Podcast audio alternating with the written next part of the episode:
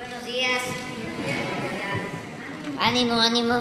Iniciamos la semana que va a ser muy buena. Hay que estar optimistas y va a ser una buena semana. Em, vamos a iniciar con el quién es quién en los precios. Eh, el doctor Ricardo Sheffield va a informarnos y también eh, vamos a ver el avance de obras en videos como lo hacemos los lunes y vamos a tener un informe sobre los efectos del huracán en las costas de Jalisco y Nayarit. Nos va a informar la coordinadora de protección civil, Laura Velasco está por allá. Entonces, adelante, Muy buenos días, señor presidente. Muy buenos días a todas y a todos ustedes quienes quieren el precio de los combustibles en nuestro país. Tenemos que el precio promedio la semana pasada de la gasolina regular fue de 22 pesos con 15 centavos por litro, el de la Premium 24 pesos con 23 centavos por litro y el del diésel 23 pesos con 59 centavos. Haciendo corte el 20 de octubre, la mezcla mexicana de petróleo 79 dólares con 82 centavos de dólar por barril. Pueden ver otra vez una tendencia a la baja en los precios internacionales del petróleo de nueva cuenta y que bueno, por abajo de los 80 dólares el barril pero tenemos esta semana, y esto es bueno, 100% de incentivo eh, fiscal en el IEPS a los tres combustibles. Fueron las tres marcas que fueron más careras la semana pasada, fue Chevron, Redco y Akron, mientras que las tres aliadas de los consumidores fue BP, ExxonMobil y Orsan, que tuvieron en promedio los precios más bajos para los combustibles. Pero ya viéndolo de manera individual en las ocho regiones, tenemos que la gas en, en Escárcega, Campeche, fue la más cara para la regular, un precio al público de 23 pesos con 96 centavos, porque tuvieron un margen de 2 pesos con 50 centavos por litro comparado con 19 centavos de margen de franquicia Pemex en San Fernando, Tamaulipas, con un precio al público de 21 pesos con 60 centavos por litro. Luego en la gasolina premium tenemos que la más cara fue de móvil en Apodaca, Nuevo León, 25 pesos con 69 centavos por litro con un margen de 2 pesos 85 centavos, mientras que G500 fueron aliados de los consumidores en Lázaro Cárdenas, Michoacán, con un precio al público de 23 pesos con 49 centavos, un margen de 17 centavos. En el diésel BP el más caro fue en Cotaxtla, Veracruz, con 24 pesos 45 centavos por litro, precio al público, 2 pesos 57 centavos de margen, con 15 centavos de margen de Orsán en Cárdenas, Tabasco, con un precio al público de 23 pesos con 22 centavos por litro. Recibimos 220 quejas o denuncias a través de la app de litro por litro en ambos sistemas iOS y Android y los atendimos a través de 306 visitas o verificaciones. Una gasolinera no se dejó colocar los sellos. Esta fue la gasolinera Avecón en Cuauhtémoc, Chihuahua, en avenida Ejido y Mina, en la zona centro. Esta gasolinera tenía sin calibrar las seis bombas. Entonces no hay forma de garantizar que den litros completos, más bien lo más seguro es que están dando litros incompletos. Recuerden que el sello amarillo cuida su bolsillo, eso implica que las bombas están calibradas como obliga la ley a todas las gasolineras y a los que tienen, por cierto, también básculas a calibrar cada semestre sus bombas, sus básculas y estas no estaban calibradas, ya los visitaremos con apoyo de la Guardia Nacional. Si vemos la app de litro por litro sin tomar en cuenta el margen, las más baratas 20 pesos con 19 centavos para la regular de Valero en Tonalá, Jalisco y también de Valero 20 pesos con 38 centavos en Atlisco, Puebla. Las más caras 24 pesos con 50 centavos de Chevron en Culiacán Sinaloa y 24 pesos con 19 centavos de franquicia Pemex en Buenavista, Michoacán. Para la Premium, la más barata es de franquicia Pemex en Altamira, Tamaulipas, 22 pesos con 39 centavos y 22 pesos con 59 centavos de Servifácil en Coatzacoalcos, Veracruz. Las más caras, 26 pesos con 87 centavos de franquicia Pemex en Nuevas Casas Grandes, Chihuahua y 26 pesos con 5 centavos también de franquicia Pemex en Buenavista, Michoacán. Y el diésel, la más barata, 22 pesos con 79 centavos es de BP en Coatzacoalcos, Veracruz, y 22 pesos con 90 centavos de franquicia Pemex en Veracruz, Veracruz, mientras que las más caras para el diésel en Hermosillo, Sonora, Winstar, 25 pesos con 99 centavos y 25 pesos con 10 centavos de franquicia Pemex Pemex en Nazas Durango. Ahí podemos ver claramente cuál es un precio alto, cuál es un precio bajo para que podamos tener ese referente cuando pasemos por la gasolinera que queda cerca de nuestro trabajo, de nuestra nuestra casa o donde acostumbremos cargar combustible. También seguimos verificando el tema de los baños que estén limpios y de preferencia que no los cobren, como lo hace la mayoría de las gasolineras en el país. Para el gas LP, con corte el 19 de octubre, si convertimos el precio internacional a pesos y a kilos, sería 23 pesos con 12 centavos, mientras que el promedio de las 220 regiones en el país fue la semana pasada de 21 pesos con 15 centavos. Ese mismo 19 de octubre, convertido a litros y a pesos el precio internacional, 12 pesos con 50 centavos, mientras que el promedio de las 220 regiones en el país, 11 pesos con 42 centavos por abajo, los precios promedio en México por relación a los precios internacionales y seguimos encontrando quienes son aliados de los consumidores en el gas LP y quedan por abajo del precio máximo. Hay casos en los estados de, de Veracruz, de Jalisco, de Coahuila y del Estado de México. Un ejemplo, gas Huatusco en Puente Nacional Veracruz, 10 pesos con 88 centavos el litro, mientras que el, precio máximo es de 11 pesos con 48 eh, centavos, más de 50 centavos por abajo.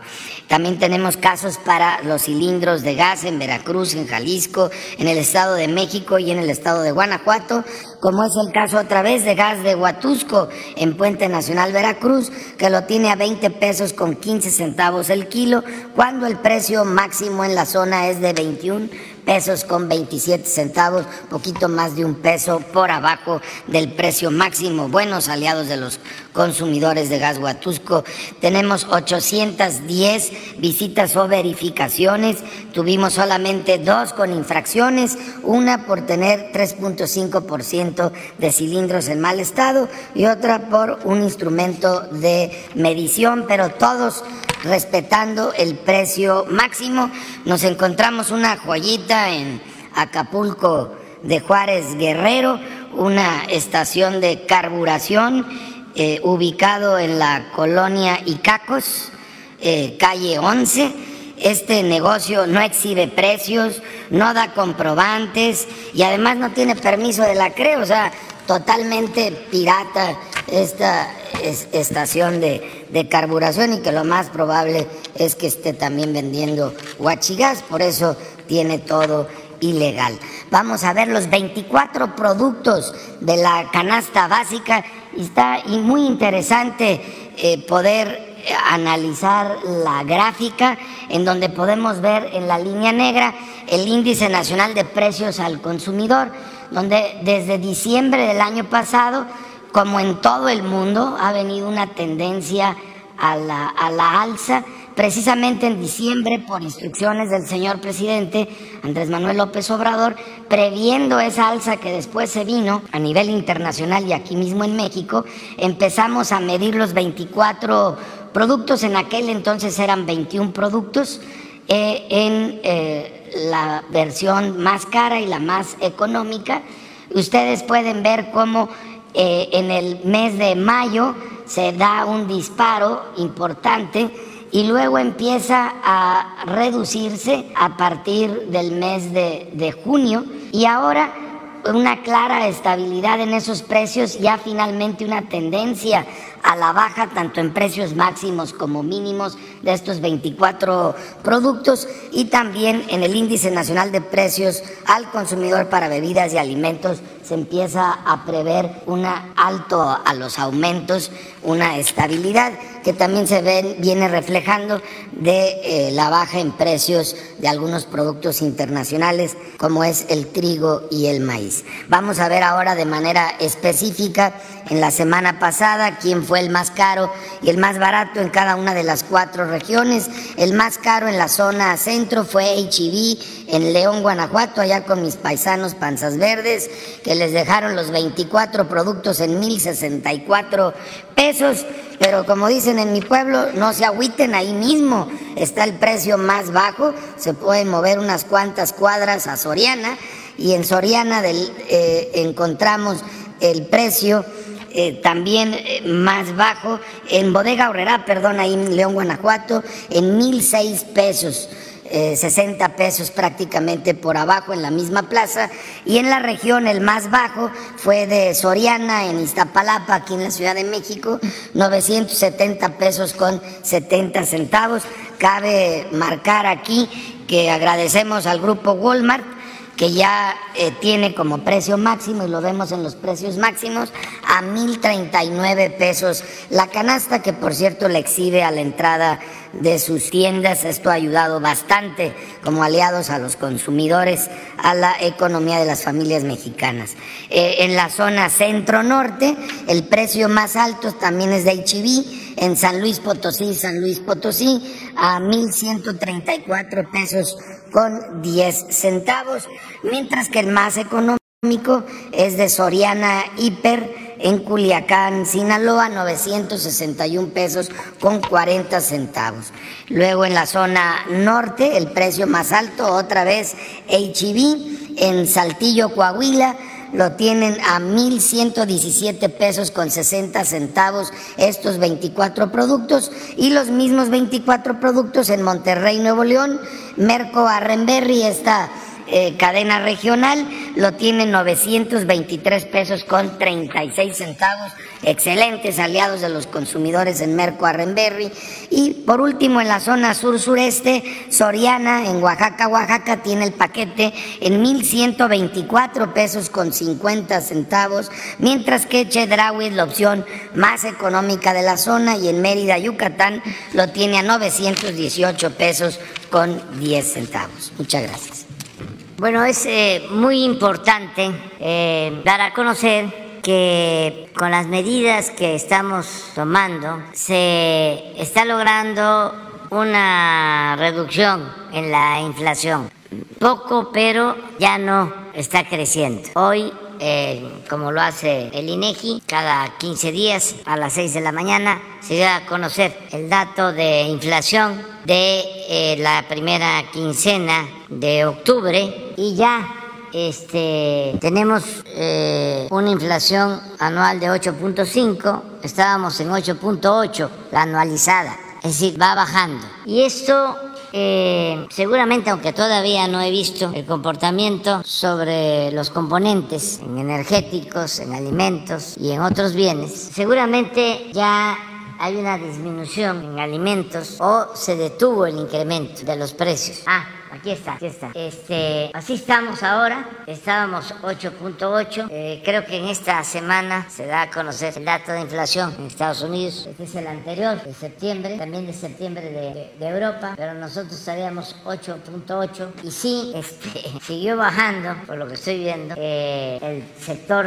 energético, es decir, eh, productos del sector energético han ido a la baja. Esto porque no ha aumentado el precio de las gasolinas y del diésel. Está 0.4 y eh, traemos 4.3 en alimentos, que es ahí donde estamos trabajando. Pero eh, estábamos en cuanto, la anterior, de alimentos, a ver si no tienen la, la, anterior, creo que igual, creo que fue el jueves anterior o presentamos la misma, esta es la actualizada.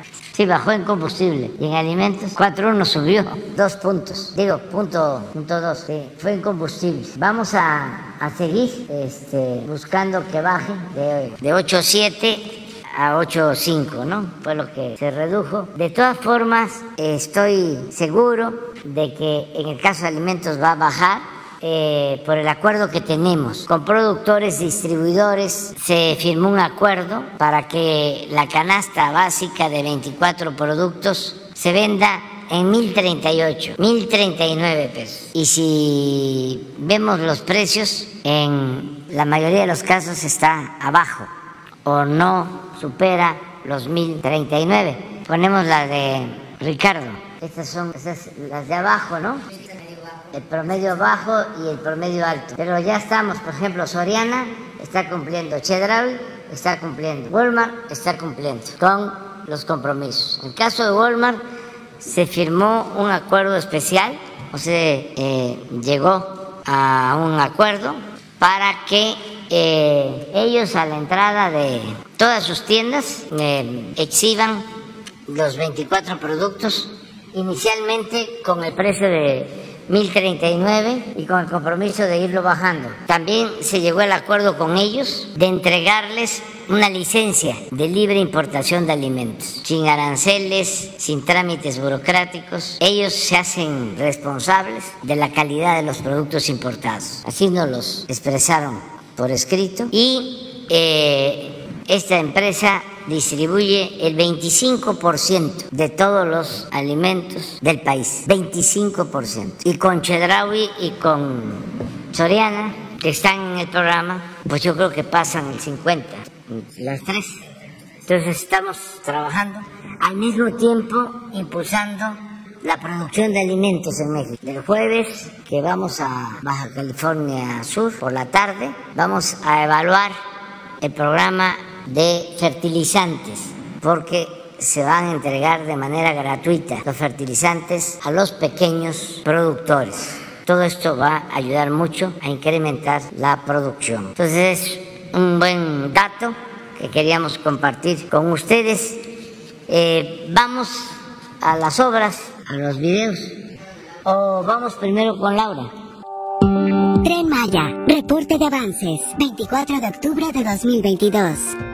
En el tramo 1, que va de Palenque, Chiapas, a Escárcega, Campeche, avanza la construcción de pasos inferiores ferroviarios para el cruce de personas, vehículos y maquinaria agrícola. Con estos pasos se mantendrán la conectividad y actividades de las localidades por donde pasará el tren.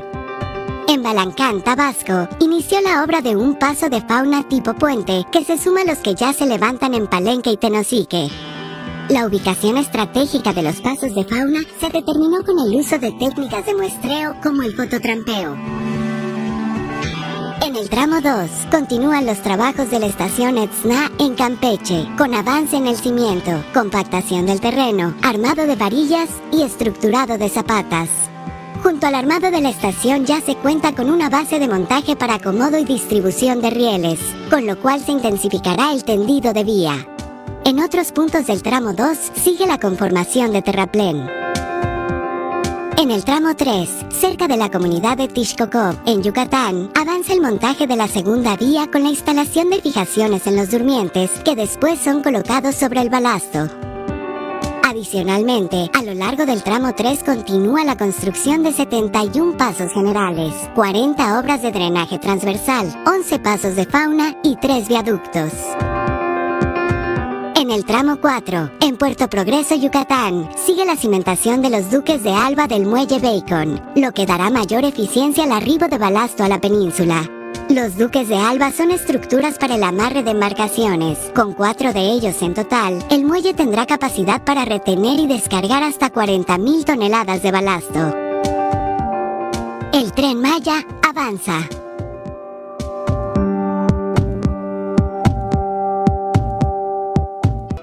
Comisión Nacional del Agua informa los avances en la construcción del Parque Ecológico Lago de Texcoco.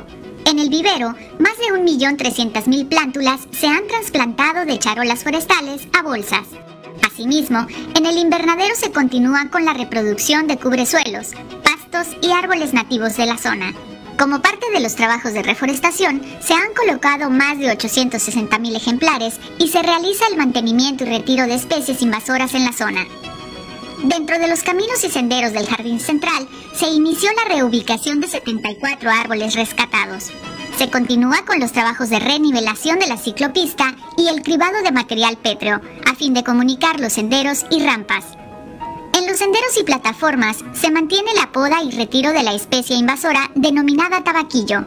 De forma permanente, continúan las tareas de rescate y reubicación de fauna. Inició el colado de losas y desplante de gradas para la construcción de las canchas de béisbol. Las canchas deportivas, en general, tienen un avance del 78% en sus cimentaciones. En las instalaciones hidrosanitarias y pluviales se mantienen los trabajos para garantizar la recolección y canalización de las lluvias a los diferentes cuerpos de agua. Se continúa con los trabajos de instalación de tubería y compactación de cepas para la red general sanitaria, la cual cuenta con un avance del 50%. También iniciaron los trabajos para la rehabilitación de vialidades para los accesos del parque en su fase 2. A la fecha, se han generado más de 4.400 empleos en la construcción del parque. Sí, a ver, con Laura Velázquez. Laura, te escuchamos. Gracias, presidente. Muy buen día para usted. Buen día para todos y para todas. El día de ayer, domingo, domingo 23 de octubre a las 6.20 de la mañana. ¿Sí se escucha? Sí, te escuchamos. Perfecto. Gracias. El día de ayer, domingo 23 de octubre, aproximadamente a las 6.20 de la mañana, tocó tierra el huracán Rosín de categoría 3 en Santiago, Iscuintla, Nayarit. Hay que recordar que un día antes, el sábado 22 de octubre, este huracán alcanzó categoría 4. Eh, sin embargo, tocó tierra como categoría 3. Mencionar a ustedes eh, que estuvimos eh, trabajando con anticipación con los gobiernos del Estado y también de los gobiernos municipales en acciones preventivas muy importantes. Se activó el plan DN3 de la Secretaría de la Defensa Nacional, también se activó el plan Marina de la Secretaría de la Marina y el plan Guardia Nacional a través de la Serena, en donde pudimos nosotros becar los refugios temporales para garantizar las condiciones de seguridad e higiene para la población que resultara afectada. Una de las eh, acciones más importantes que realizamos el pasado jueves fue ubicar las zonas de mayor riesgo y así pues ayudar a la población a hacer las evacuaciones necesarias para trasladarse a lugares más seguros. Estas evacuaciones tuvieron un efecto muy importante, la población muy dispuesta a moverse de estos lugares de riesgo que nos permitieron pues recibir este huracán de categoría 3. Los municipios que resultaron mayormente afectados con este huracán, con fuertes vientos y una fuerte lluvia, fue Ecuala, Acaponeta, Rosa Morada, Guajicori y evidentemente Santiago Isquintla, que es en donde eh, tocó tierra este huracán. Eh, uno de los eh, de las acciones más importantes que está realizando por parte del gobierno federal es la reinstalación del servicio eléctrico que trabaja de una manera contundente. Mencionaban ayer nuestros compañeros de la Comisión Federal de Electricidad que hay más de 800 trabajadores de la CFE reinstalando el servicio eléctrico en estos eh, municipios. Nosotros nos vamos a mantener informados de cuál es el avance de esta reinstalación. Asimismo, la Conagua nos está ayudando a eh, echar a andar los pozos conforme vaya eh, ingresando el servicio eléctrico Asimismo, se están instalando de manera estratégica las plantas potabilizadoras para dar servicio de agua potable a la población y además de pipas para limpiar eh, todos los caminos que fueron afectados con árboles caídos, con hierba, con algunas eh, eh, luminarias, con esto todo que, voló con el viento. con el plan DN3 y el plan Marina están ayudando directamente a la población a limpiar sus calles y limpiar sus casas. Eh, eh, hay que recordar que esta es una de las acciones más importantes de coordinación con la población. Nos estamos coordinando de una manera excelente también con la Secretaría de Infraestructura y Comunicaciones y Transporte, que nos está ayudando a librar estos caminos. El día de hoy, señor presidente, voy a hacer un recorrido a Tecuala, Rosa Morada y a Guajicori. El día de ayer estuvimos en Acaponeta, en donde pudimos empezar a auxiliar a la gente con la limpieza de sus casas y de sus calles. Y el día de hoy ya se van a instalar las cocinetas móviles en estos municipios para dar alimentos a la población y dar también el agua que es tan importante. Aquí eh, vamos a, estar trabajando de una manera muy coordinada con la Serena, con la Marina, la Guardia Nacional, CFE, con Agua y la Secretaría de Infraestructura, Comunicaciones y Transporte y por supuesto con el gobierno del estado de Nayarit. Al rato tendré un encuentro con el gobernador para hacer una evaluación eh, mucho más acertada de las familias que resultaron afectadas y también muy apoyados con todos los presidentes municipales que están entregados en el trabajo de la limpieza de, por las afectaciones de este, eh, de este huracán Roslin que fue de categoría 3, presidente. Los mantenemos informados, aquí vamos a seguir trabajando. Muchas gracias, Laura, muchas gracias. Gracias. Bueno, pues esa es la información que tenemos. Uno, dos, compañera tres, compañera cuatro, Buenos días, presidente. Miguel Arzate, del Sistema Público de Radiodifusión del Estado Mexicano, Canal 14. Preguntarle, a propósito de que está aquí el procurador, eh, el titular de la Profeco, preguntarle cómo van las empresas que tienen este acuerdo. Se hablaba ya de que está este acuerdo para que tengan la libre importación. ¿Sí están importando alimentos? ¿Qué alimentos?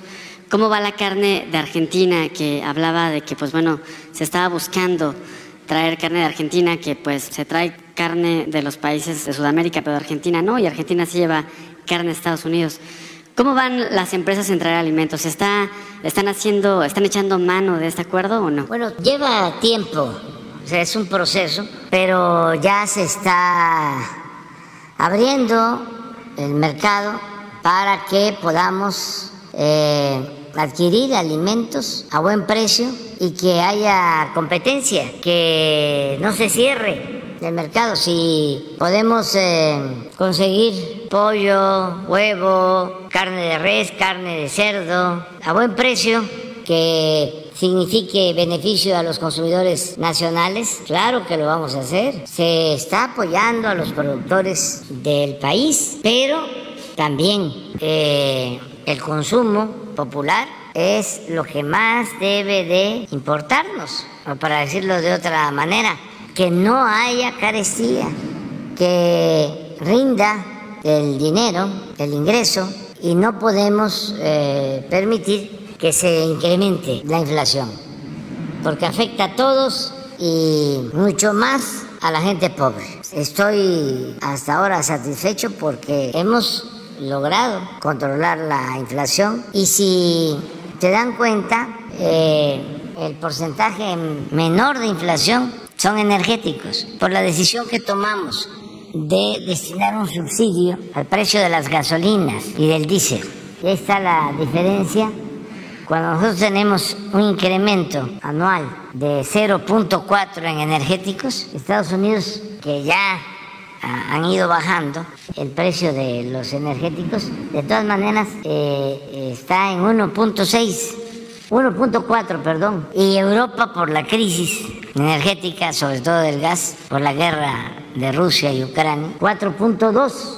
La enseñanza mayor de esta crisis es el recordarnos de que debemos de ser autosuficientes, producir en México lo que consumimos. Si podemos bajar la inflación en energéticos es porque producimos petróleo, extraemos petróleo, refinamos petróleo, tenemos más control sobre el petróleo. No olvidar que de 200 países del mundo aproximadamente, solo hay 20 que producen petróleo y Afortunadamente, entre esos 20 está México. Estamos extrayendo 1.750.000 barriles y se está destinando la mitad ahora a exportar y el precio pues está arriba.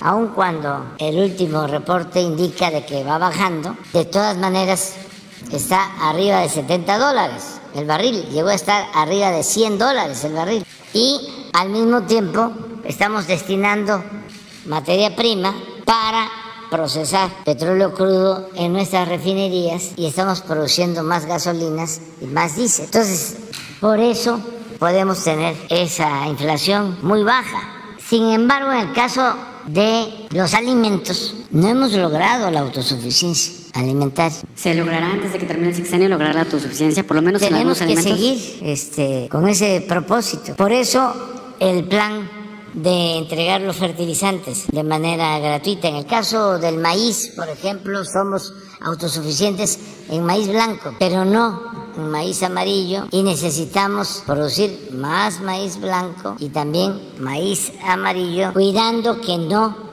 sea transgénico por las distintas variedades de maíz nativo que existen en nuestro país y no queremos el maíz transgénico. Ya logramos la autosuficiencia en frijol, pero nos falta la autosuficiencia en arroz y también en cárnicos y en trigo harinero. Y así, pues necesitamos seguir impulsando la actividad productiva eh, y lo vamos a seguir haciendo. En las redes que son benditas redes sociales. Pues lo de las redes es como la política, se puede decir casi lo mismo. Decía don Jesús Reyes Heroles, muy inteligente, estudioso, investigador, el que ha hecho el mejor trabajo sobre el liberalismo en México. Decía, la política es tan limpia que ni los más sucios políticos han podido mancharla. Es lo mismo en las redes sociales son tan limpias que ni los más sucios usuarios han podido mancharlas, porque utilizan las redes sociales para calumniar, difamar,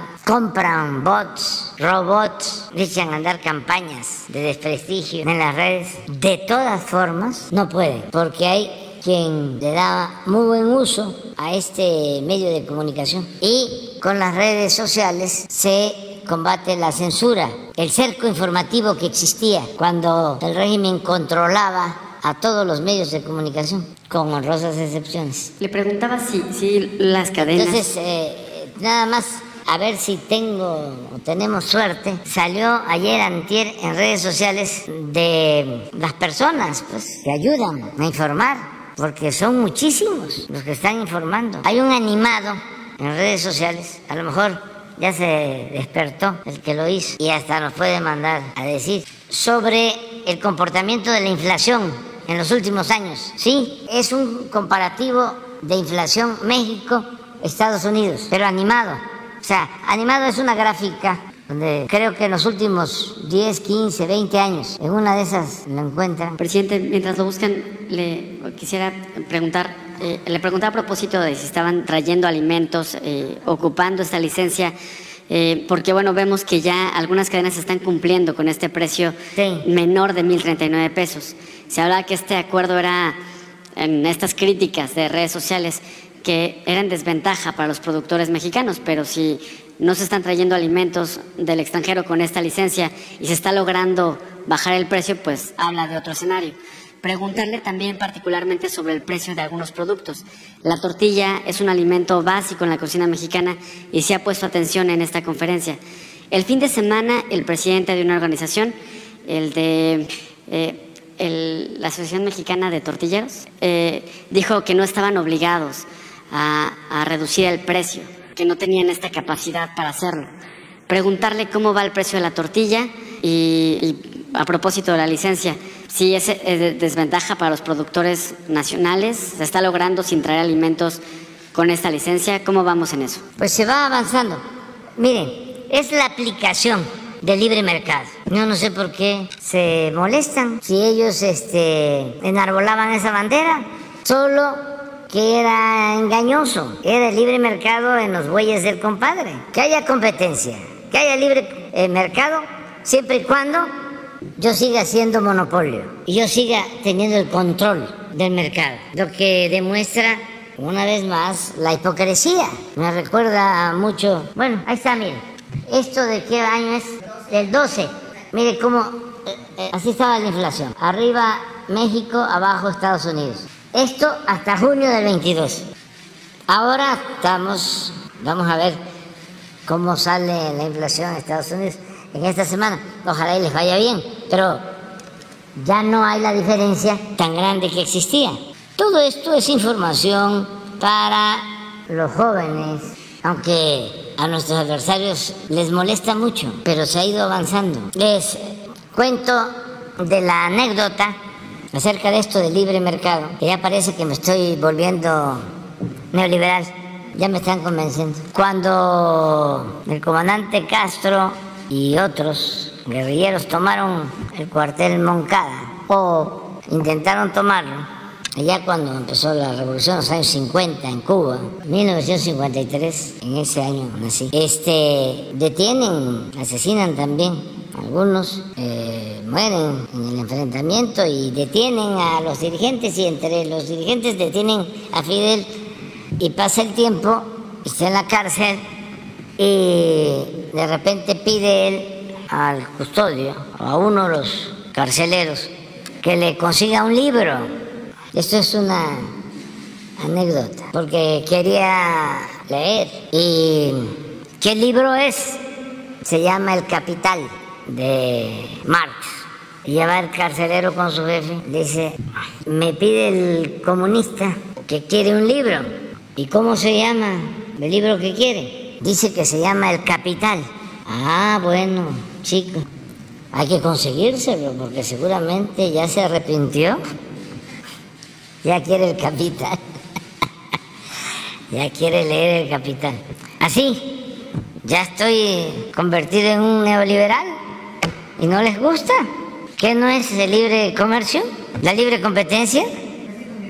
Es que no todo lo de la política neoliberal es malo si se aplicara adecuadamente. Por lo general, eh, está hecha, está diseñada para favorecer a una minoría, eso es lo malo, y además lo que resulta lógico como la competencia, el libre mercado, se distorsiona, se deforma, no se aplica, se usa nada más como parapeto. Nosotros lo padecemos en México, en la época del neoliberalismo, que no crearon hasta organismos autónomos para evitar los monopolios, lo que llamaban agentes preponderantes. ¿Y qué sucedió?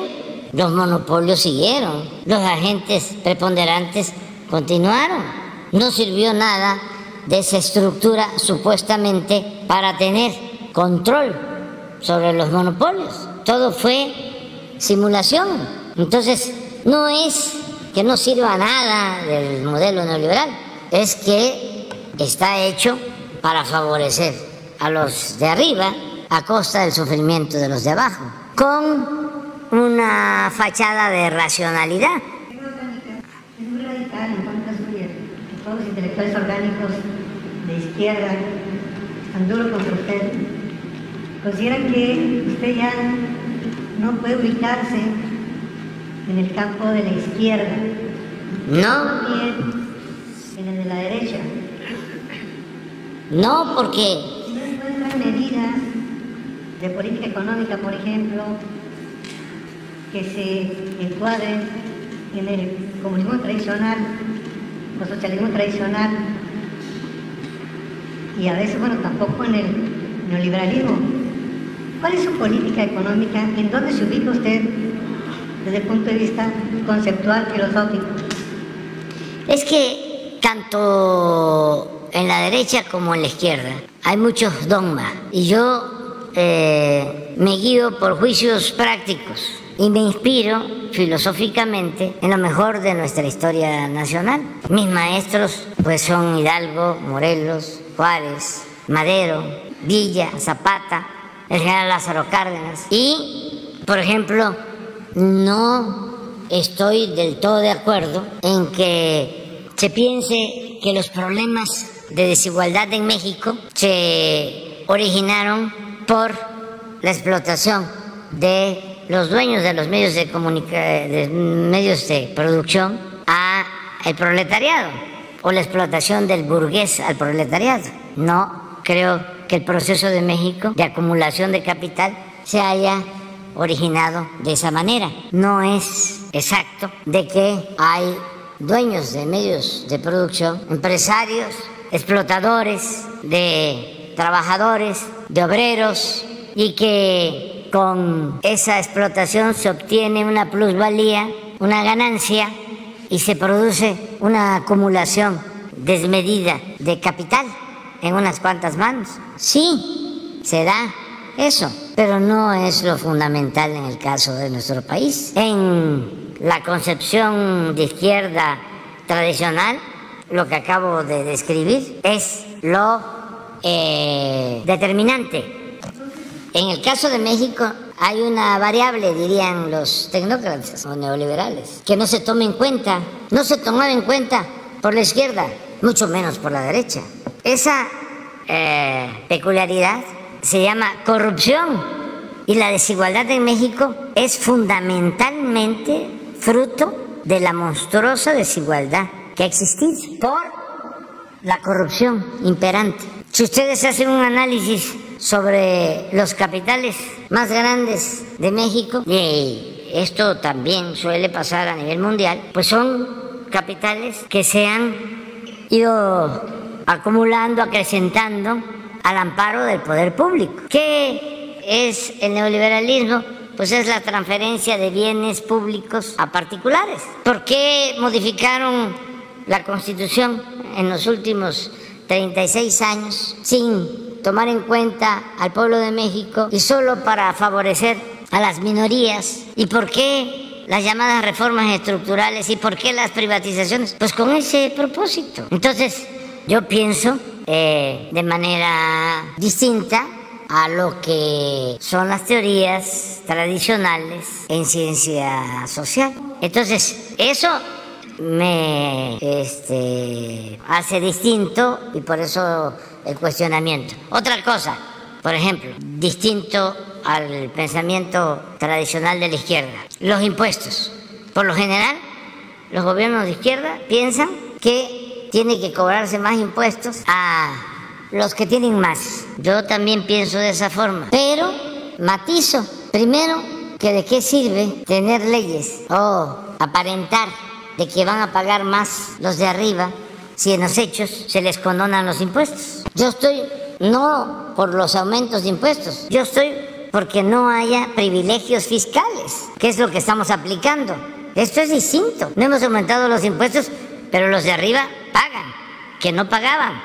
Otra cosa, si decidiéramos y si se necesitara aumentar impuestos, y esto no solo para México, que en el caso de nosotros no vamos a aumentar los impuestos en todo el gobierno, pero para otros países y para otros gobiernos, nuestra recomendación sería, si te es muy indispensable aumentar los impuestos, aun cuando se trate de aumentar los impuestos a los de arriba, primero apriétate tú el cinturón. Primero que el gobierno ahorre, que haya austeridad, que no permitas la corrupción. Y luego, ya cuando predicaste con el ejemplo, entonces sí, explicas que hace falta el aumento de los impuestos. Pero en el caso de la izquierda tradicional es el discurso a tabla rasa. Tiene que pagarse impuestos progresivos, el que tiene más, el que recibe más, debe de pagar más. Sí, pero hay matices. Lo tercero, que yo no comparto con el pensamiento tradicional de izquierda, dejarle el tema de la familia a la derecha. ¿Por qué? Menos en un país como el nuestro, donde la familia es la institución de seguridad social más importante. Ah, porque teóricamente la izquierda tiene que ocuparse de lo colectivo, de lo social, de lo comunitario, no la familia. No estoy de acuerdo con eso. Nuestro movimiento en México surge de la familia. La familia en su concepción amplia, moderna, las familias. ¿Por qué? Bueno, porque es un tesoro lo que tenemos, es el equivalente a nuestras culturas. Es como los este, desclasados o aculturizados que eh, hablan de civilización y no toman en cuenta nuestro pasado.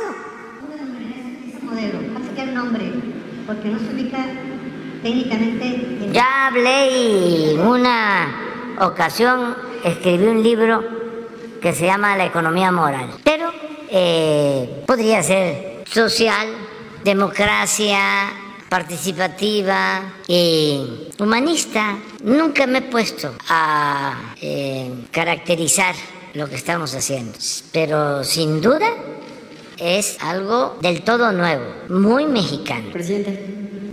No, no es copia, porque además en las ciencias sociales y en la política no se puede extrapolar. Cada país tiene su historia, su idiosincrasia. Nosotros tenemos la ventaja de poseer una historia importantísima en lo económico, en lo social, en lo político, ya lo dije, en lo cultural. Es un país extraordinario, con mucha grandeza cultural. Es un gran país. Solo los acomplejados conservadores andan buscando modelos o recetas en el extranjero. ¿Dónde hay un dirigente como Morelos que haya dicho en unas cuantas palabras lo que debe ser un gobierno justo? ¿Qué dirigente habló de la igualdad cuando manifiesta que se modere la indigencia y la opulencia? Fíjense, que se eleve el salario del peón que se eduque al hijo del campesino igual que al hijo del más rico hacendado, que haya tribunales que defiendan al débil de los abusos que comete el fuerte, que no es un estadista,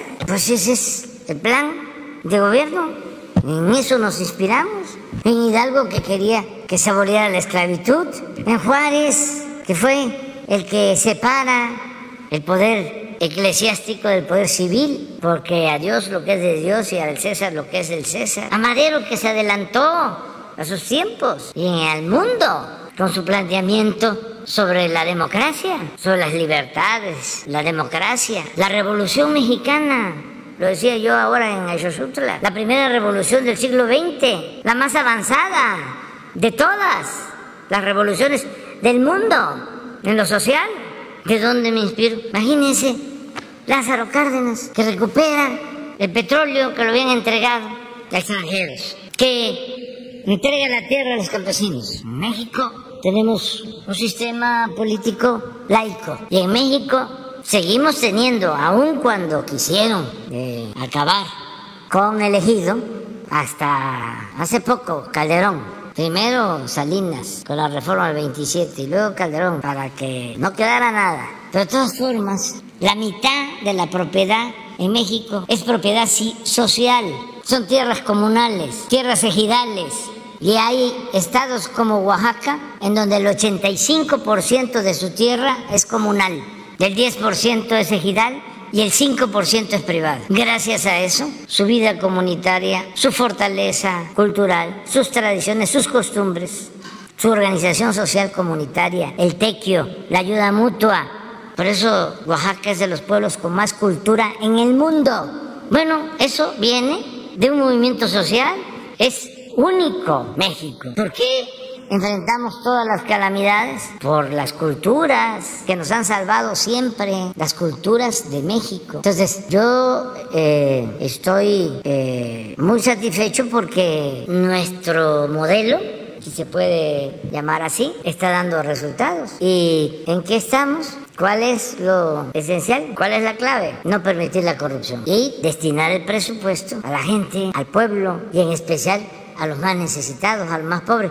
Acabo de estar en la montaña de Guerrero. Imagínense la satisfacción que me produce y que creo que compartimos. Millones, porque esto no es asunto de un solo hombre o de una mujer o de un grupo de hombres y mujeres. Esto es un asunto de todos, de millones de mexicanos. La gran satisfacción de que los estados que más presupuesto reciben en programas de bienestar son Chiapas, Oaxaca y Guerrero, los más pobres. Pero fíjense la diferencia de lo que es un pensamiento con dimensión social y un pensamiento conservador. ¿Qué piensan algunos? Que hay que abandonar el sur. No, como la canción de Serrat, el sur también existe. Y la justicia es darle más a quien tiene menos. Y no puede haber trato igual entre desiguales. Pero eso tiene que ver hasta con las creencias, con las doctrinas, con la filosofía.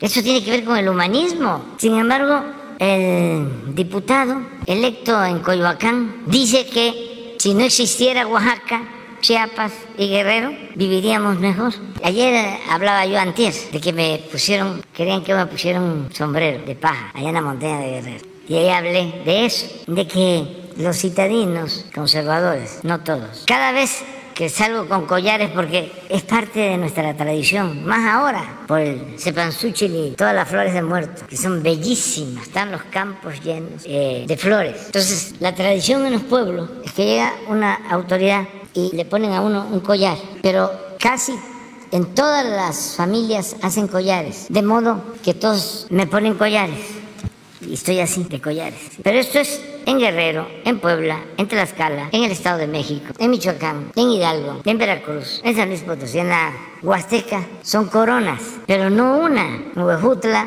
es una y otra y otra y otra y otra y con los collares. Entonces los fifis o aspirantes a fifis se burlan. Y ayer, antier decía yo, allá en Gualinala, recordaba yo eh, la canción o la parte de la canción de Facundo Cabral que decía, pobrecito mi patrón, piensa que el pobre soy yo. Ternuritas, o sea, no conocen al México profundo. Se han perdido de mucho en la vida, pero nunca es tarde. Estas pláticas son buenas para los jóvenes. Muy bien. Presidente, para finalizar, a propósito de estas medidas, eh, de esta economía moral, social que aplica su administración, tal vez un tema al que no se ha profundizado mucho es sobre las carreteras.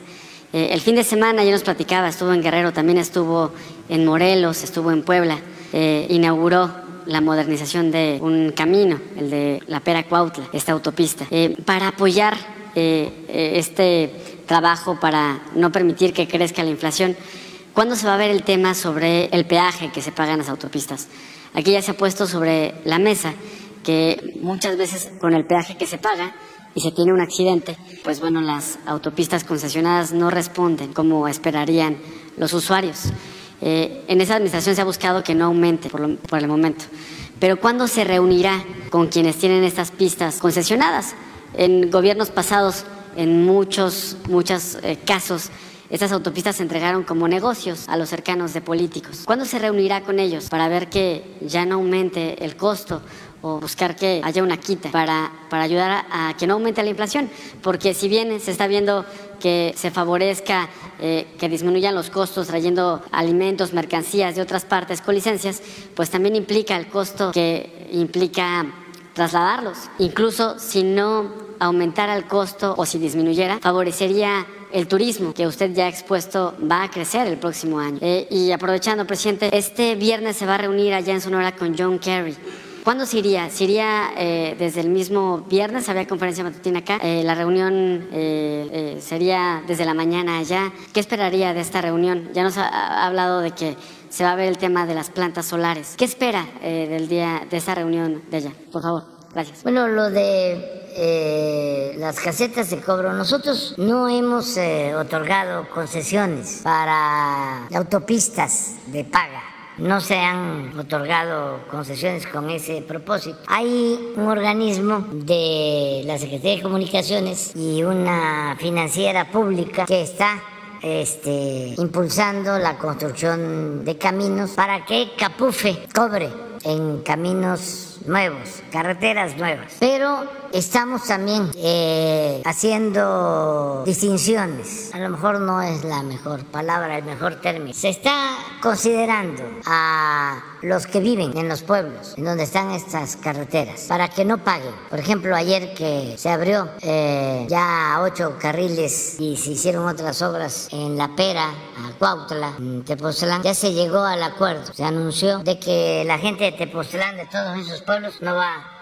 a pagar. Nos ha tocado de las concesiones anteriores eh, pedirles a los concesionarios que nos ayuden, pues no aumentando el precio. Ahora con el plan antiinflacionario este, se mantienen los mismos precios. Y en algunos casos también se ha logrado con ellos acuerdos. Por ejemplo, eh, se cobraba de Tolima a Manzanillo, la carretera. Había una caseta y se resolvió que no se cobre automóviles ya no pagan los automóviles de Colima y los que van de Jalisco a Manzanillo o de Michoacán a Manzanillo ya no este, pagan los automóviles, solo los camiones de carga. Y esta es una eh, autopista concesional. Y así estamos viendo, eh, buscando que se ayude a la gente y al mismo tiempo, pues que no dejemos de tener ingresos porque eso es lo que nos permite ayudar a todos, garantizar el derecho del pueblo al trabajo, a salarios justos, a la educación, a la salud, al bienestar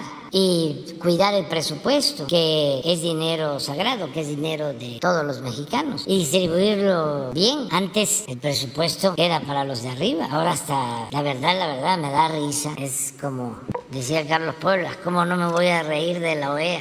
Si es una cosa tan fea, tan fea que causa risa.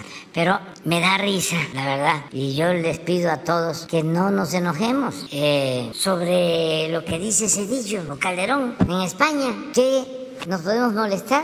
No, ternuritas. Si el señor Cedillo convirtió las deudas privadas de unos cuantos en deuda pública con el Fobaproa. Pero les voy a dar un dato adicional, nada más para que vean la capacidad técnica, su conocimiento de economía y de administración pública. Cuando anuncian que iban a llevar a cabo el rescate de los banqueros y de los grandes empresarios, con la misma mentalidad de que si le va bien a los de arriba, les va bien a los de abajo, que si llueve fuerte arriba, gotea abajo, que si la crisis que originaron Salinas y Cedillo se enfrentaba ayudando a los de arriba, esto iba a jalar a las pequeñas y a las medianas empresas. Y iba a ser benéfico para el pueblo de México. Bueno, hizo el cálculo en un informe de que iba a costar el rescate 125 mil millones de pesos. Ahí está escrito en un informe cuando comenzaba 2000, ¿qué será? 1900 que estuvo Cedillo 94, 2000, sí fue como en el 96, uno de esos informes. Busquen una declaración, 125 mil millones. Se equivocó por muy poco, ¿eh? porque tan solo cuando lo aprueban, fue aprobado, ya es un billón, o sea, de 125 mil a un billón, y se ha pagado otro billón de intereses, y se debe el billón original. Ese es este una diferencia eh, importante, que el presupuesto no se utilice para rescatar a los de arriba, que se utilice para rescatar a los de abajo. Pero hay otra que tiene que ver también con Calderón. Vamos a un debate con el señor Gutiérrez Vivó, con Calderón. Él era presidente del PAN y yo de otro partido, y decían como son, hipócritas, hipócritas, hipócritas, de que ellos no iban a aprobar. Y la verdad es que a lo mejor lo pensaron ellos, no los dirigentes, pero ese partido tiene dueños, igual los de arriba. Entonces los jalaron y aprobaron el, el Pero en ese debate, me acuerdo, lo aprobaron un día de la Virgen de Guadalupe, 12 de diciembre, creo que del 98, pero un mes antes, vamos a ese debate y ya, este, aturdido, porque habla y habla y habla y habla y habla. Digo, mira, es sencillo, muy sencillo. ¿Van a aprobar o no van a aprobar? Como dicen allá por mi tierra. ¿Vas a querer o no vas a querer? Lo demás no me interesa. Eh, ¿Van a aprobar o no van a aprobar? ¿Por qué no consigue ese fragmento un mes antes de lo del FOBAPRO? Y me dice, no, no vamos a aprobar. Yo creo que dije, pues ya, Ahí nos vemos. Qué bueno. ¿Y qué creen? Lo aprobaron. PRI y PAN. Entonces, ¿cómo enojarnos si van ellos a España a acusarnos de que somos populistas? Si ayudar a los pobres es ser populista, que me apunten en la lista. Pero es lamentable el papel de Pelele, de Títere. Cedillo vendió los ferrocarriles nacionales y se fue cuando terminó la presidencia a trabajar de empleado de una de las empresas que recibieron los ferrocarriles nacionales. Calderón hablando de democracia, si se robaron la presidencia, y él lo sabe, hasta Fox lo reconoció. No invitaron a Fox, ¿verdad? Había estado también buenísimo. Y este, y hablando de, de seguridad, Calderón, cuando declara la guerra y convierte en su brazo derecho a García Luna, que está en la cárcel. Y ahí veo en las redes, ¿no? Que le están contestando todo esto y más. Y digo, bueno, pues no hay que enojarse tanto. Yo hasta me estoy contradiciendo porque estoy hablando de no hacer caso a eso y ya me enganché. Este, pero la verdad no es para, para enojo, eh, es un timbre de orgullo que esta gente corrupta cuestione lo que estamos haciendo. Desde luego que tienen derecho a hacerlo como cualquier otra persona, como cualquier otro mexicano, porque eh, somos libres. Pero pues es de caricatura. Tienes el A con Gutiérrez Vivó, sí. Apolo, es otro.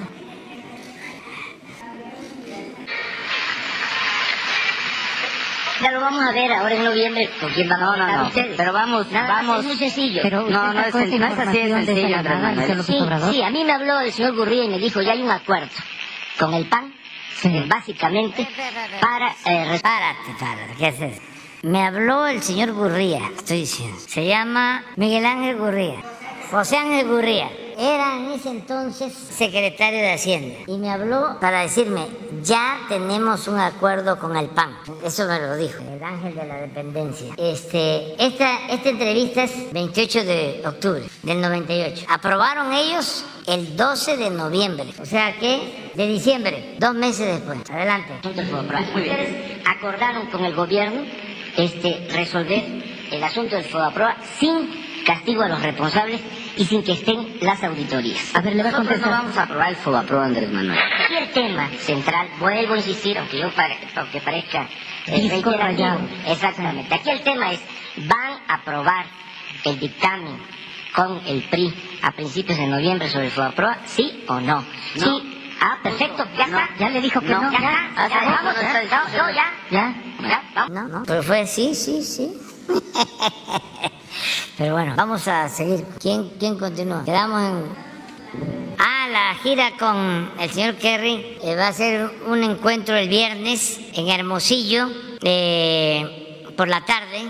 Vamos a hacer una evaluación de eh, lo que tiene que ver con los planes eléctricos, pero también eh, del plan Sonora, que incluye eh, litio, baterías, industria automotriz. O sea, es un plan integral. Eh, y nos vamos a reunir con él en Hermosillo el viernes por la tarde. Voy a hacer una gira eh, el fin de semana. Vamos a comenzar en La Paz. Al día siguiente vamos a ir a Loreto. Bueno, vamos a comenzar el jueves una reunión en La Paz, jueves en la tarde. El viernes vamos a llevar a cabo en La Paz la reunión de seguridad y también la conferencia. Luego vamos a estar en Loreto porque vamos a iniciar el programa de salud en Baja California Sur, lo que ya estamos haciendo en otros estados para que haya cobertura completa en el sistema de salud pública, en este caso en eh, Baja California Sur. De ahí vamos a estar en Hermosillo ese mismo día, por la tarde, viernes. El sábado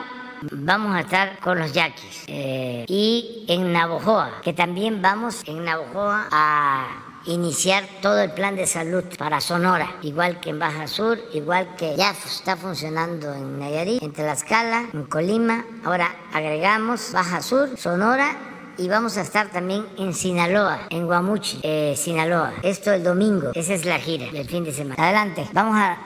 Bueno, es Buenos que... días. Señor presidente Javier Pérez de HCTV y el Chapucero, el fin de semana perdió la vida de manera violenta un morenista en Jalisco de nombre Salvador Llamas Urbina. Saber si ya tiene conocimiento de los hechos, si hay algún avance. Y una segunda pregunta, si me permite, el Internet para todos, ¿cómo va? Y si ya el los monopolios eh, permiten la entrada a los diferentes estados de la República. Sabemos que ya en algunas comunidades, incluyendo el centro histórico, ya hay señal cómo va todo esto también. Sí, sí, ya sobre el asesinato de este funcionario en eh, Jalisco, en Puerto Vallarta, se están llevando a cabo las investigaciones. Hoy se trató este tema en el Gabinete de Seguridad. Yo creo que pr- pronto vamos a dar un informe sobre eh, lo sucedido. Lo que ya se dio a conocer es que él estaba en un restaurante y entraron y eh, lo asesinaron. Hubo también eh, el asesinato de uno de sus escoltas y también perdió la vida uno de los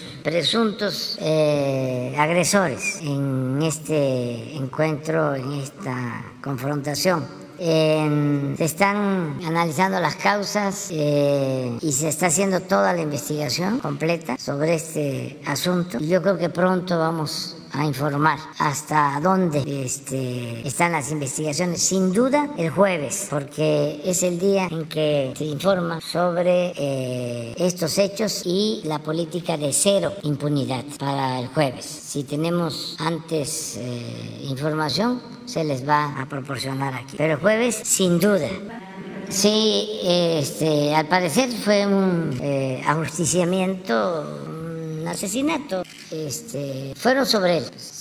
John Hackeman eh, etiquetó al funcionario como, como parte de un grupo criminal en un tuit que puso. Eso no nos consta, no tenemos pruebas. Eso es mejor esperar a que la autoridad haga la investigación. Quienes Están viendo este asunto. Pero no se pueden hacer este, eh, juicios eh, a priori. No este, se puede eh, adelantar ningún resultado. Por eso se hace la investigación y se va a informar. Lo que sí deben de tomar en cuenta, yo creo que la gente lo sabe, es de que nosotros no establecemos relaciones de complicidad con nadie y es cero corrupción y cero impunidad. Además, no ocultamos nada. Es llevar a la práctica que la vida pública sea cada vez más pública, pero no es el caso de este compañero que mencionaste, sino en general Sí, los eh, voceros de la oligarquía, de los que están inconformes por la transformación, son muchos, ¿eh? porque es como lo que sucedía en el porfiriato, es así piramidal. Estaban los potentados y tenían sus intelectuales y desde luego sus medios de comunicación. Eh, pues sucede lo mismo ahora, ¿no? Este, los que se sentían dueños de México, que se beneficiaron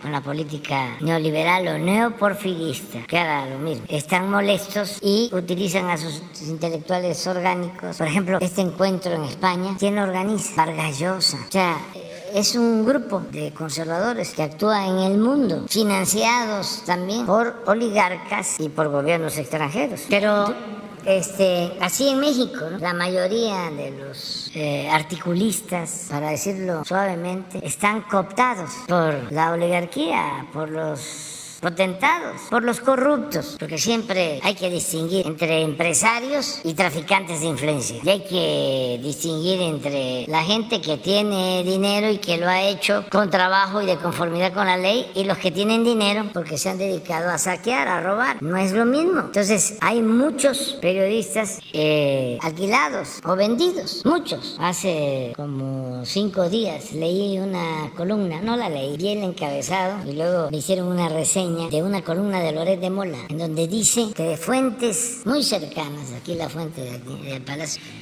este, tengo en mi testamento político establecido de que mi heredero va a ser mi hijo Andrés, mi heredero político, y que primero va a ser eh, Claudia y luego el candidato para el 30 va a ser mi hijo Andrés, que esto lo tengo en mi testamento político. Creo que lo publicó en Universal. Es muy sencillo. Yo puedo dar a conocer mi testamento político. Si él me acepta el que, si es mentira, lo que dice, se retira del periodismo y se dedica a hacer guiones para telenovelas o a cualquier otra actividad, ¿no? Que le, este, le guste, pues tiene el talento para la imaginación. este, pero que no haga periodismo, porque el periodismo es un noble oficio y es imperativo ético y exige respeto a la gente. Es más, doy a conocer mi testamento porque está en una notaría y si es cierto lo que él dice, renuncio a la presidencia. Nada más que si no es cierto, que él acepte abandonar el noble oficio del periodismo para no seguir manchando. ¿Y para cuándo sería el reto? El noble oficio del periodismo, cuando él quiera, que nos los mande a decir.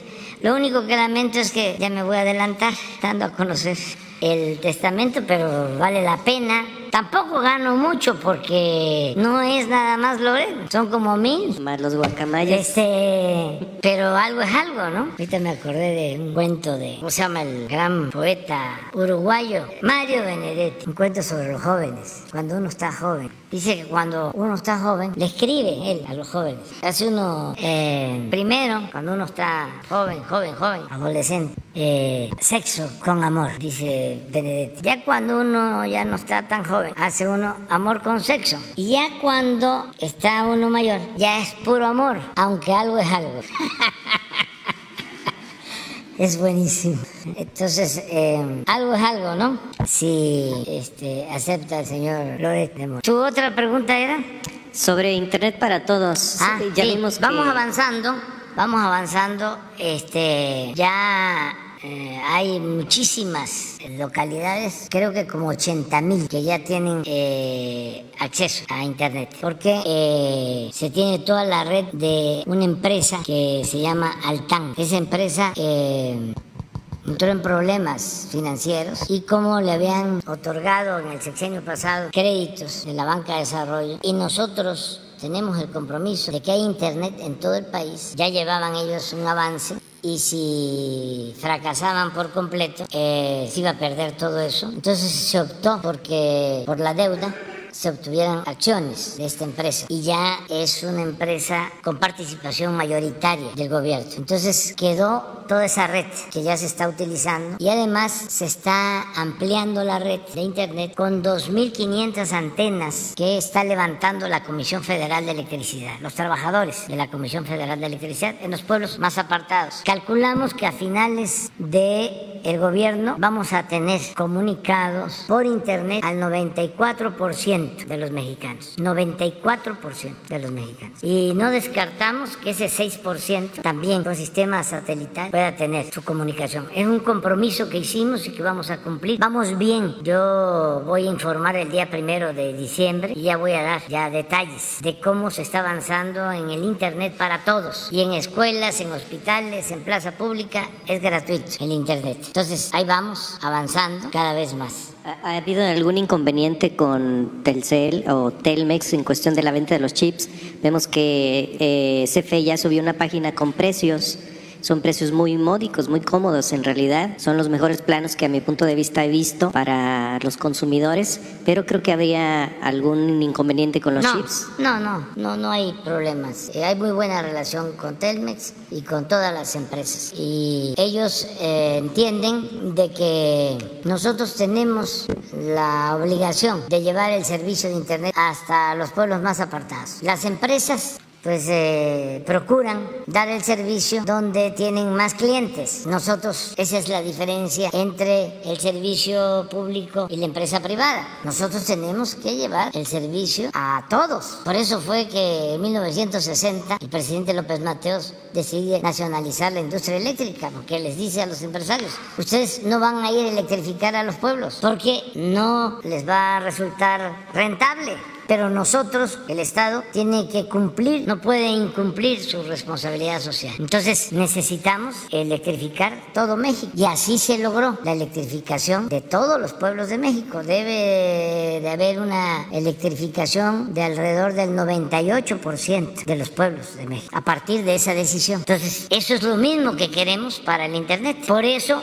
colocamos la empresa de Internet para todos en la Comisión Federal de Electricidad. Va a depender de la Comisión Federal de Electricidad. Eh, en eso estamos. Y eh, pues la idea es que sea también un servicio accesible, que no sea oneroso y gratuito en plaza pública, en hospitales, en escuelas y que el particular pueda pagarlo, pero a un precio bajo. Porque la empresa nuestra se registró eh, como una empresa sin fines de lucro. O sea, no puede eh, aspirar a tener ganancias más eh, los excedentes que permitan su operación, pero no puede tener ganancias. Estamos avanzando en eso. Esa es otra de las cosas que va a ayudar mucho junto con los bancos del bienestar, que va a ser la red de bancos más eh, importante, más amplia en todo el país. Ningún banco comercial va a tener tantas sucursales como el Banco del Bienestar. Eh, en noviembre, por ejemplo, ya terminamos de inaugurar y de poner en operación todos los bancos del bienestar en la Ciudad de México. Son más de 60 ubicados estratégicamente. Y me da gusto porque me dicen de que en donde están los bancos del bienestar hay gente, y hay colas. Inauguré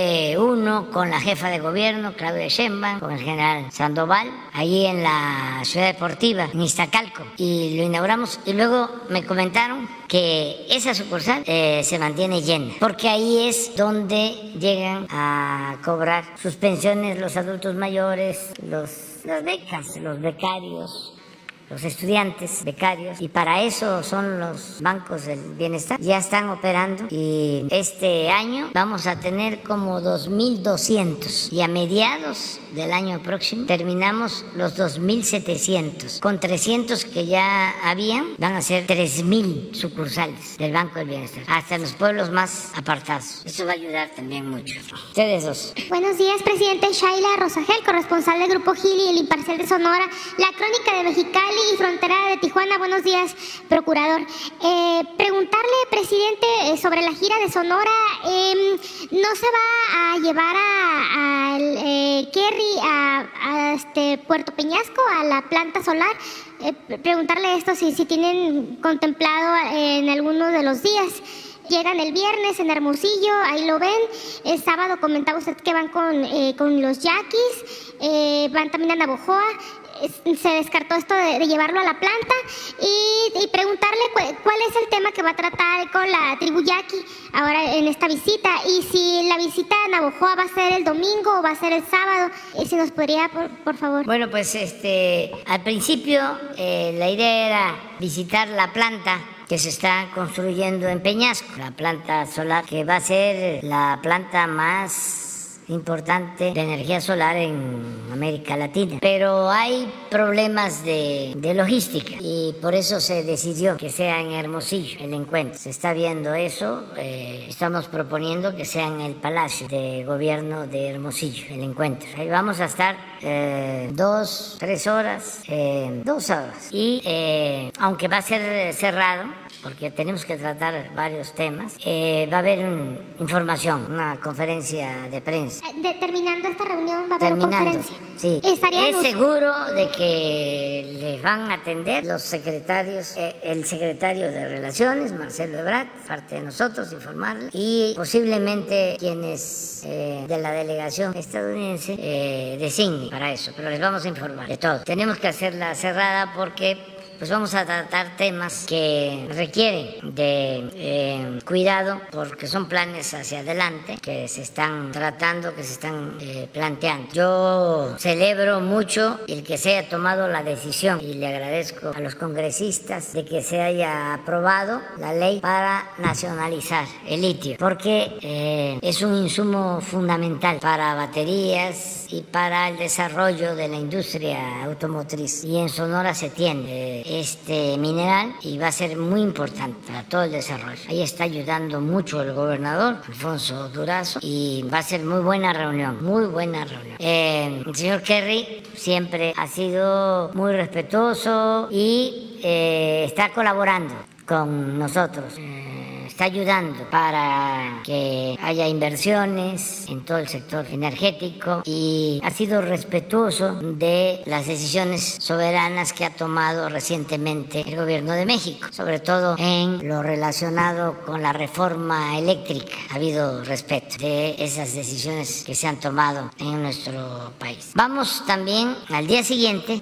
eh, sí lo logramos, porque ya se firmaron minutas, pero queremos ya entregar la resolución presidencial de restitución de 30.000 hectáreas a los pueblos yaquis el sábado. Es un hecho importante. Lo quiero hacer antes del 20 de noviembre, antes del aniversario de la convocatoria de la Revolución Mexicana. Entonces, eso es el sábado y ese mismo día, pero por la tarde, vamos a estar en Navojoa para eh, echar a andar el sistema de salud de Sonora, igual que en Baja California Sur. Y al día siguiente ya vamos a Sinaloa, vamos a Guamuchi. ¿Va a dormir en presidente? No, más adelante, para este, ganar tiempo. ¿Los mochis o en Guamuchi? Los mochis. En los mochis. Sí, y este, y eh, luego Guamuchi eh, y Culiacán, y de regreso, ya el domingo, a la Ciudad de México. El sábado duerme en Hermosillo, el sábado para, no, el viernes, perdón, eh, duerme en Hermosillo. Nos vamos a adelantar. Se va a ir a dormir a Obregón. Presidente. No vamos a adelantar. toda la agenda. Presidente, ya, ya por último, el senador Ricardo... Es que, este ¿Saben dónde este, me gusta descansar cuando voy por allá? Y aprovecho, ¿no? Para invitar a los que pueden, desde a que visiten la bahía de San Carlos. Es bellísimo. Entonces, pues amanecer ahí. No, pues sí. ¿Sí? Qué rico. ¿Eh? Sí, rifa. Y presidente, ya, ya por último, el senador eh, Ricardo Monreal eh, pues acusó que inicia la guerra sucia en contra de él eh, al interior de Morena, pues, pues por la, gobernadora Laida Sansores anunció que lo iba a mencionar en su programa de martes del Jaguar, estuvo en su Twitter, primero dijo que lo iba a anunciar, después dijo que no y después publicó otro tweet que siempre sí. Entonces, bueno, independientemente de que sea el senador Ricardo Monreal, em, ¿No afecta esto al, partido Morena? Eh, ya ve lo que le pasó al, PRD, no le podría pasar lo mismo al partido Morena, eh, que por estas eh, divisiones de corrientes, en el caso del PRD, ¿no? que había corrientes, grupos, pues terminaron en dividirse. Entonces, eh, ¿no le podría pasar lo mismo a Morena eh, con estas eh, acusaciones que se dan al interior de, sus miembros? ¿Y cómo ve esto de cara a 2024? Pues a los aspirantes que del mismo partido Morena, pues cómo les podría impactar pues este tipo de, de acusaciones entre unos contra otros. Sería mi pregunta. La verdad que no afecta mucho, yo diría que nada, porque ya la gente está muy consciente, no se deja manipular, pero eh, es de mal gusto, aunque no afecte, no debería de hacerse eso, no hace falta. Miren cómo les fue a los de la chachalaca y cómo se llama el árbol, digo el árbol, el ave tan bella, la guacamaya, que se volvió sopilota. Este, no, eso no funciona, no, no afecta. Y este, y hay que también acostumbrarnos, ¿no? No acostumbrarnos, sino eh, tener confianza de que la gente eh, tiene criterio. A veces eso tiene efecto de boomerang, ya perjudica a quien suelta ese tipo de cosas. No afecta políticamente, hasta puede beneficiar. Sin duda es de mal gusto, no, no debe de prevalecer eso. Este, ese es mi punto de vista. Yo estimo muchísimo, muchísimo, muchísimo, muchísimo. La quiero mucho, mucho. La admiro por eh, ser luchona, Alaira Sansos, que ha enfrentado todo, me consta, represión, fraudes. Es una mujer de lucha, con convicciones. Y también respeto a Ricardo Moreno. Lo conozco desde hace mucho tiempo, desde que tomó la decisión de abandonar el PRI, porque precisamente el señor Cedillo no quería que fuera candidato del PRI en Zacatecas. Habían hecho un libro también difamatorio en contra de la señora de eh, el presidente Cedillo, un libro corriente, vulgar. Y los adversarios de Ricardo, que buscaban también la candidatura del PRI, cuando entonces pues el PRI en Zacatecas era mayoritario. Nosotros teníamos, me acuerdo, creo que el 5% de intención de votos. Entonces los adversarios, este, pienso, le hicieron creer a, a Cedillo que detrás de la publicación del libro estaba Ricardo Monreal. Entonces, eso sí me consta. No querían que Ricardo Ricardo fuese gobernador. Y él tomó la decisión de abandonar el PRI, se pasó con nosotros. A mí me mandaron de los pinos el expediente de Ricardo, que no fuera yo a cometer el error de que se aceptara como candidato de nosotros, porque estaba vinculado a la delincuencia organizada, expedientes de grueso. Y me dediqué toda una noche a leer y no encontré nada. Creo que uno de sus hermanos son 14, lo acusaban de que se había robado un caballo, algo así. Por ahí debe andar el expediente. Ya cuando terminé de leer, aunque me pasé toda la noche, al día siguiente dije, no, este, él debe de ser nuestro candidato, porque no tiene nada y además, si no les eh, conviene a ellos, es porque sí representa para Zacatecas este, un buen gobierno. Yo siempre apuesto a la gente que tiene un instinto Y así fue, se salió del PRI, es nuestro candidato y ganamos. Y les voy a contar otra de Cedillo, de que se gana y empezaban los aparatitos, pero no como los de la chachalaca, sino más este, amateurs, artesanales, esos que se escuchaban, este, que se conseguían por todos lados.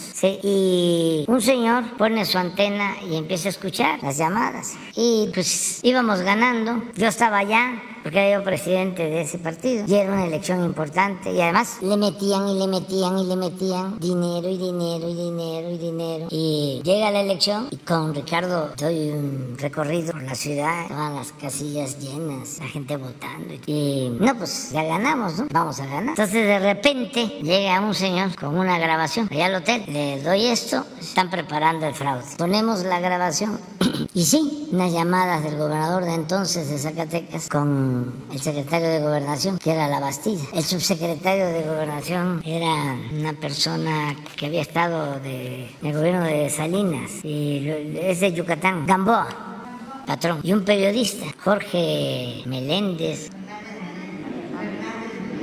Fernández Menéndez. Y venía una grabación donde la orden era empezar hacer el fraude, a este, robarse las urnas y falsificar las actas. Ahí estaba este, Ricardo, se quedó blanco.